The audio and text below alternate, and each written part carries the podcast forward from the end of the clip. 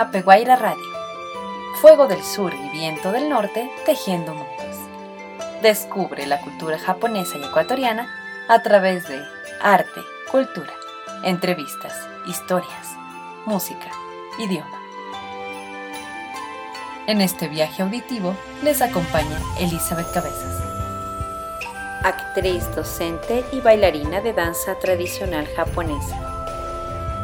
Bienvenidos y bienvenidas.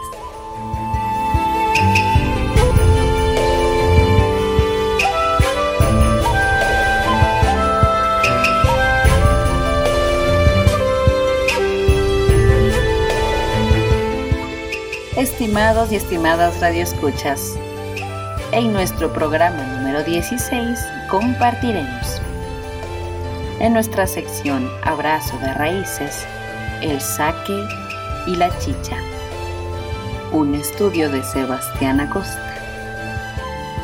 En nuestra sección Semillas que cuentan, la cascada de saque y la leyenda del amor y nuestra sección Susurros en el Viento, la belleza de nuestros idiomas.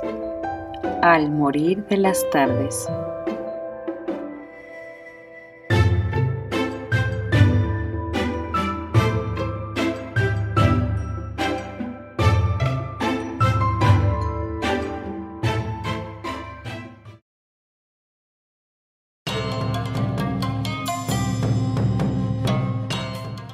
Abrazo de raíces. Gente, arte, tradiciones, historias. Descubramos nuestras culturas.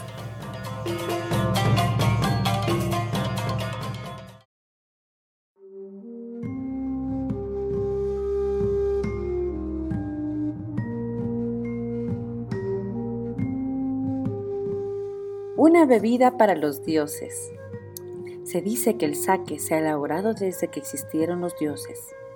En una de las crónicas más antiguas de Japón, Kojiki, se lee que un maestro cervecero extranjero llamado Susukori llegó a Japón ya en los años 200 y elaboró vino de arroz para el emperador Ojin. Aunque hay otras historias que cuentan que el contacto de los japoneses con la fermentación del arroz en bebidas alcohólicas se remonta al año 300 a.C. El término kuchikami no sake o sake masticado con la boca se origina en esta época en que los ritos religiosos las mujeres de la tribu masticaban arroz y luego lo escupían en un recipiente de madera, donde bajo la influencia de las enzimas de la saliva se fermentaba en una papilla baja en alcohol, que luego se comía y dio un efecto embriagador. El término Bijinshu significa el bien de la mujer hermosa y lleva el nombre de las mujeres jóvenes que masticaban arroz y eran consideradas asociadas con los dioses. En el siglo VI, los japoneses aprendieron métodos de elaboración de cerveza mucho más sofisticados de los chinos, y gran parte de este legado permanece en los métodos actuales. El primer paso al hacer cerveza de arroz era el de pasar los granos a través de un molino, con rollos rugosos que raspaban la superficie del grano. El arroz después era lavado varias veces en agua antes de ser almacenado en grandes tinajas por 25 días. Hoy los cultivadores de saque solo apilan el arroz alrededor de una a 20 horas. Después de que el arroz era completamente drenado, los granos eran hervidos por 20 a 60 minutos para gelatinizar los almidones. Después se vertía agua fría sobre el arroz y el lote era dispuesto para enfriarse en esteras de bambú. Después de enfriarse el arroz hervido, era vertido en una gran vasija abierta, llena de agua, para hacer una masa blanda y densa llamada moromi. Para lograr el seishu, los japoneses han desarrollado un sofisticado sistema de fermentación en dos etapas después de conseguir el moromi. La primera etapa involucra la transformación del almidón de arroz en azúcar, para lo cual utilizan el mojo koji, un hongo especial que tiene esta función y que fue descubierto desde el siglo IV. La segunda etapa tiene que ver con la fermentación del azúcar resultante en alcohol, a través de la levadura moto que recibe el nombre de shobu y que no fue descubierto sino hasta el siglo XVI. Gracias a estos dos procesos, el arroz hervido puede transformarse rápida, aséptica y seguramente en el sake claro o seishu, que disfrutan miles de comensales hasta el día de hoy. Pero si la levadura moto y el mojo koji no fueron descubiertos sino hasta siglos más recientes, ¿cómo pudieron disfrutar de esta bebida en las épocas anteriores? El sake anterior a estas levaduras es el kuchikamisake, que se traduciría literalmente como el licor de arroz masticado con la boca. Esta peculiar forma de preparar los licores es única y solo se encuentra en el lejano oriente y la región andina, en la que se destaca Ecuador. Las recetas más simples consistían en verter agua hirviendo sobre el arroz, añadir saliva humana para iniciar la sacarificación y después permitirle a la mezcla fermentar por una semana. Se especula que este es el origen para todas las cervezas de arroz, desde la India hasta el Asia Este, pero en el caso japonés, con el kuchikamisake, el proceso incluye una ritualidad espirituosa peculiar. Un poema en la antología de poesía japonesa del siglo VIII, Manyoshu, sugiere que, para hacer este sake, una doncella era responsable de masticar arroz cocinado. Unas pocas referencias a este proceso se encuentran en los registros del periodo Edo, de 1603 a 1867 Menciones recientes del Kuchikamisake pueden ser halladas en Okinawa y el sake de la saliva. Ha sido registrado como existente hasta mediados del siglo XX en algunas islas del Pacífico. Y así podemos entender lo que inspiró al director Makoto Shinkai. Fue un cuento clásico japonés del siglo XII titulado Torikae Baya Monogatari. En dicha escena, la protagonista y su hermana realizan las tradicionales danzas del Shinto como Miko y concluyen masticando un poco de arroz y depositándolo en una vasija que es dada como ofrenda. Esta vasija es la que permite el milagro final en el que los protagonistas pueden reencontrarse y tener su final feliz, remarcando esta conexión mística que se le otorga esta bebida.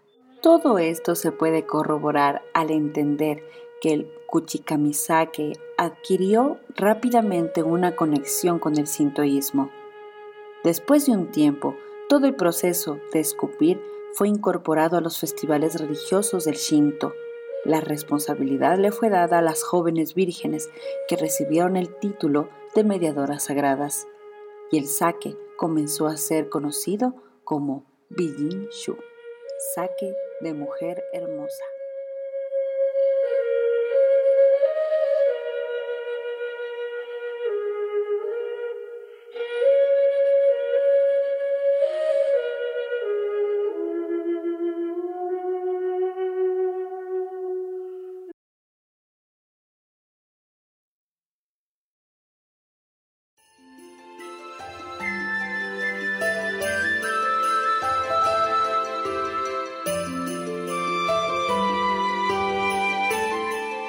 Nos vamos a nuestra primera pausa. Ya volvemos.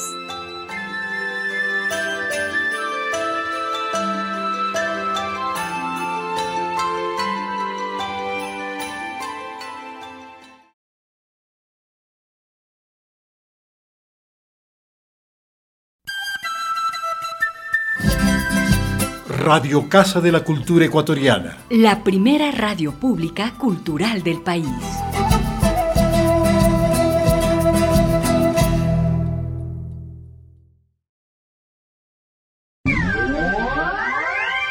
Promocionales y publicitarios en Radio CCE.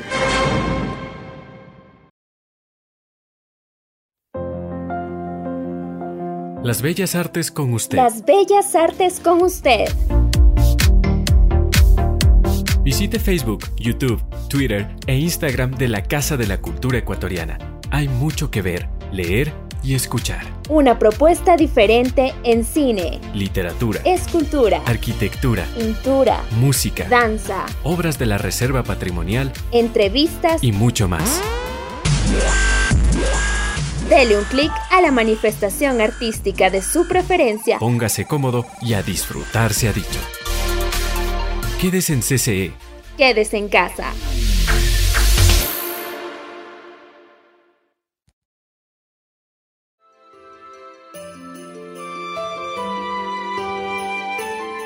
Apeguaira Radio es realizado gracias al apoyo de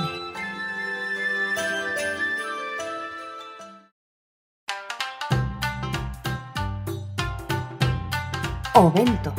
Original banquete en todo lugar. ¿Qué es Ovento? Mucho más que solo comida para llevar. Permite que tus sentidos se envuelvan en una experiencia japonesa. Comida saludable, con amor y cuidado. Pídelos ahora al 09999 66007. 09999 66007. Pídelos con anticipación que se acaban.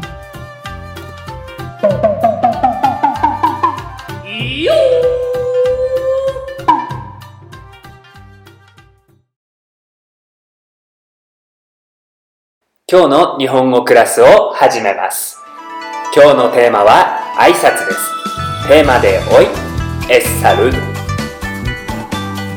おはようございますおはようございます。オトラですおはようございます。Muy bien おはようございます significa ¿Quieres aprender el idioma japonés desde cero? Siguiente Esta es tu oportunidad. Clases online personalizadas para niños y adultos con Nomura Sensei. Cuatro clases de una hora al mes por un valor de 60 dólares. Nomura Sensei se adapta a tu horario. Contáctanos 09999 66007 09999 66007皆さ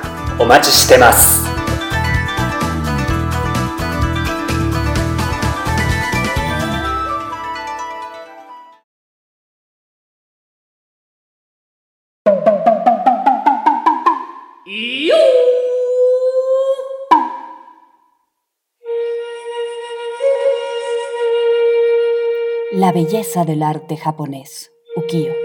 Para tus momentos únicos. ¿Qué es Ukiyo? Un mundo fugaz. Productos que se caracterizan por sus diseños basadas en obras de arte japonesas. Ukiyo. Esta marca combina diversos diseños entre diferentes artículos que llenan tus ambientes y momentos de belleza a lo japonés. Síguenos en nuestras redes sociales, Ukiyo Arte Japonés, o llámanos al número 09999 66007.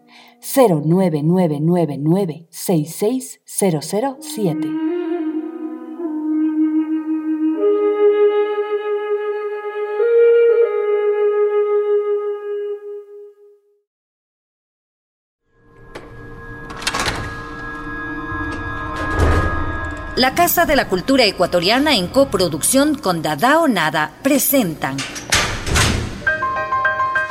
La Casa de los Crímenes. Una obra de teatro inmersiva e interactiva en la que podrás convertirte en un investigador de un misterioso crimen. Pon a prueba tu memoria, busca pistas y encuentra al culpable. Viernes, sábados y domingos a partir del 20 de noviembre hasta el 13 de diciembre. Tres recorridos diarios. Casona de la Casa de la Cultura Ecuatoriana. Entrada, 12 dólares. Cómpralas a través de www.buenplan.com.es. Se aceptan todas las tarjetas de crédito, débito y transferencias. Aforo limitado a 15 personas por recorrido. Más información en las redes sociales de Dada o Nada en Facebook o Instagram.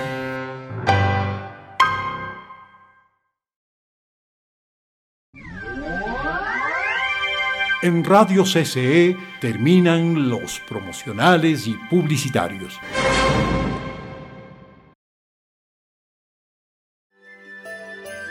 Regresamos con más de Apeguaira Radio.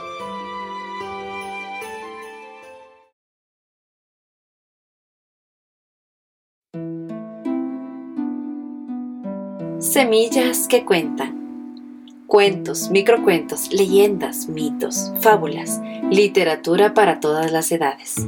Cierren sus ojos y dejen volar su imaginación. Historias para imaginar.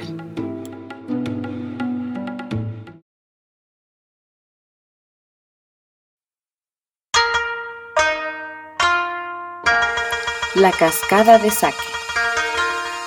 Érase una vez, en el lejano oriente, un anciano con su hijo en la profundidad de la montaña. El hijo era pequeño, pero además de estudiar mucho y sacar muy buenas notas, trabajaba en lugar del padre, porque éste estaba enfermo. Un día, el hijo le dijo a su padre, Hoy voy a ir a una lejana montaña para recoger leña. Y éste le contestó, Hijo, me da mucha pena que trabajes tanto. Eres aún muy pequeño. En el camino, de repente, llegó una niebla que se hizo cada vez más densa y cuando se quiso dar cuenta, el niño se había extraviado entre las montañas. Al no ver nada con la niebla, se tropezó y cayó. Se hizo daño en una pierna, pero aún así prosiguió en su camino. Solo se sentía muy cansado, porque sin darse cuenta había caminado durante mucho tiempo. Al final de ese camino se encontró con una hermosa cascada que desprendía un olor muy agradable. Él notó algo especial en ella. Esta agua tiene buen olor, voy a tomar un poco. Y así lo hizo. El niño se sorprendió mucho al sentir que su cuerpo se calentaba a medida de que bebía el agua. Empezó a recobrar el ánimo y sentirse menos cansado. El pequeño exclamó, voy a llevar a papá un poco de agua, y sacó su cantimplora y la llenó, emprendiendo luego el camino de regreso. Al llegar, le dijo el anciano, papá, toma esta agua.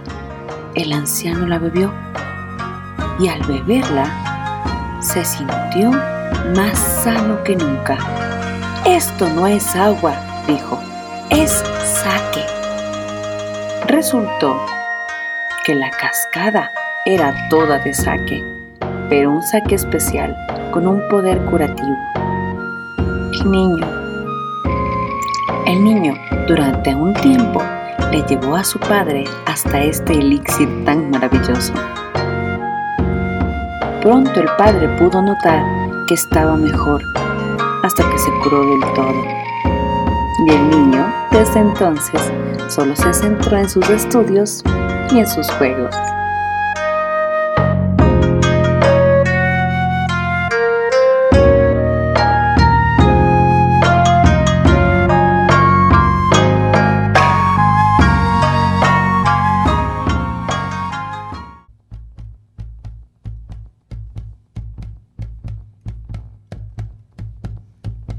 La leyenda del Yamor.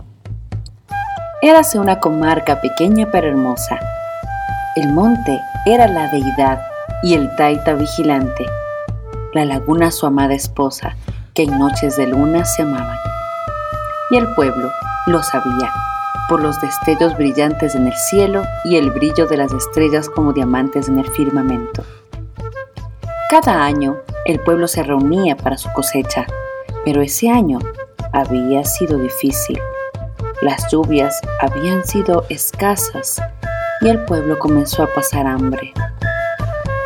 Ayamurco, el menor de sus hermanos, estaba tan triste tras la muerte de sus padres, sin importar nada, y sus hermanos trataban de alegrarle el día con mil ocurrencias, pero nada funcionaba.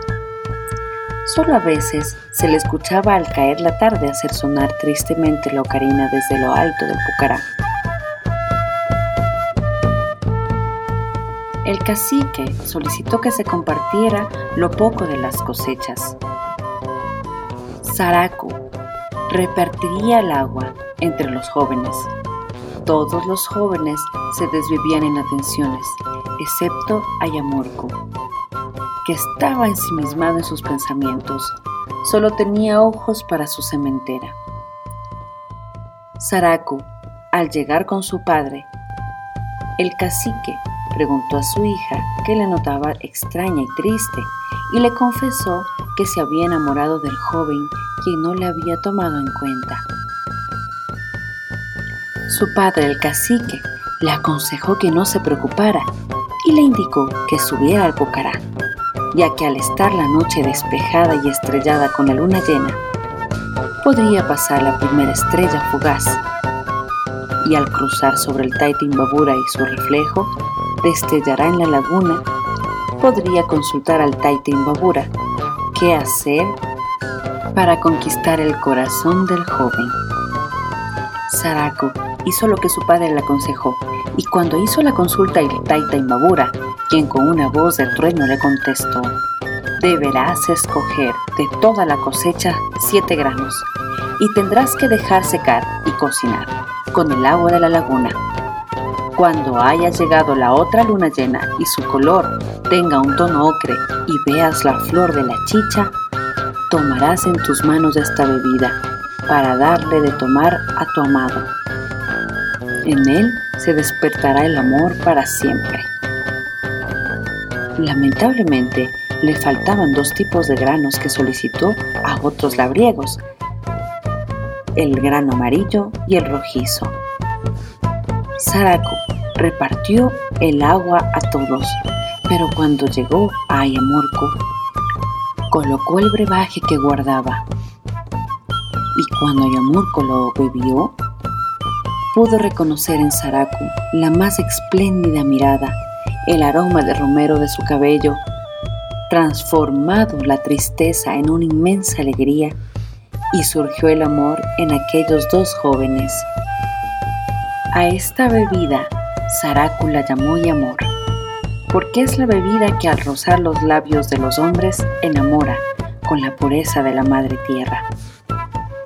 Cuentan que desde ahí los otavalos, en el filo del verano, hacen el rito sagrado de comulgar con su tierra en el primer sorbo del yamor e inicia la fiesta anual que los congrega en unidad, porque el yamor une. En semillas que cuentan, porque el poder de imaginar nos hace infinitos.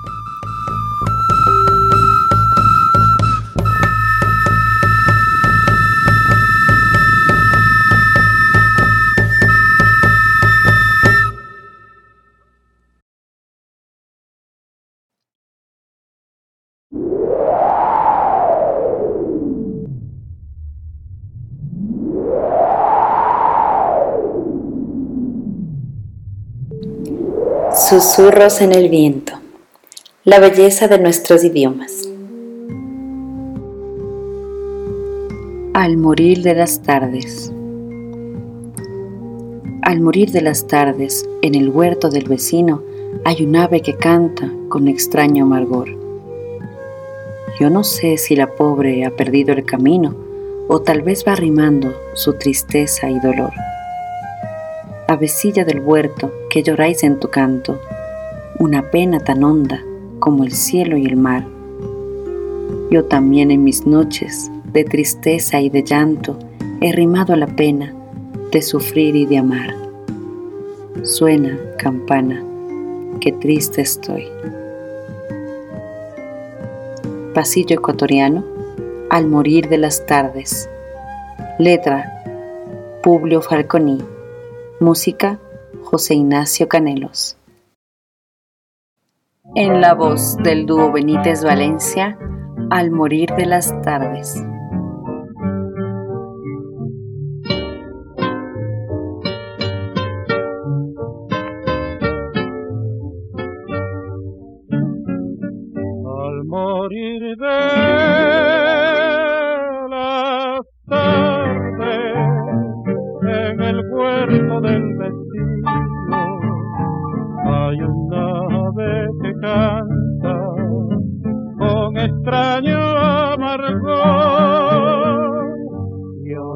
de mí. La pobre ha perdido el camino, o tal vez arrimado.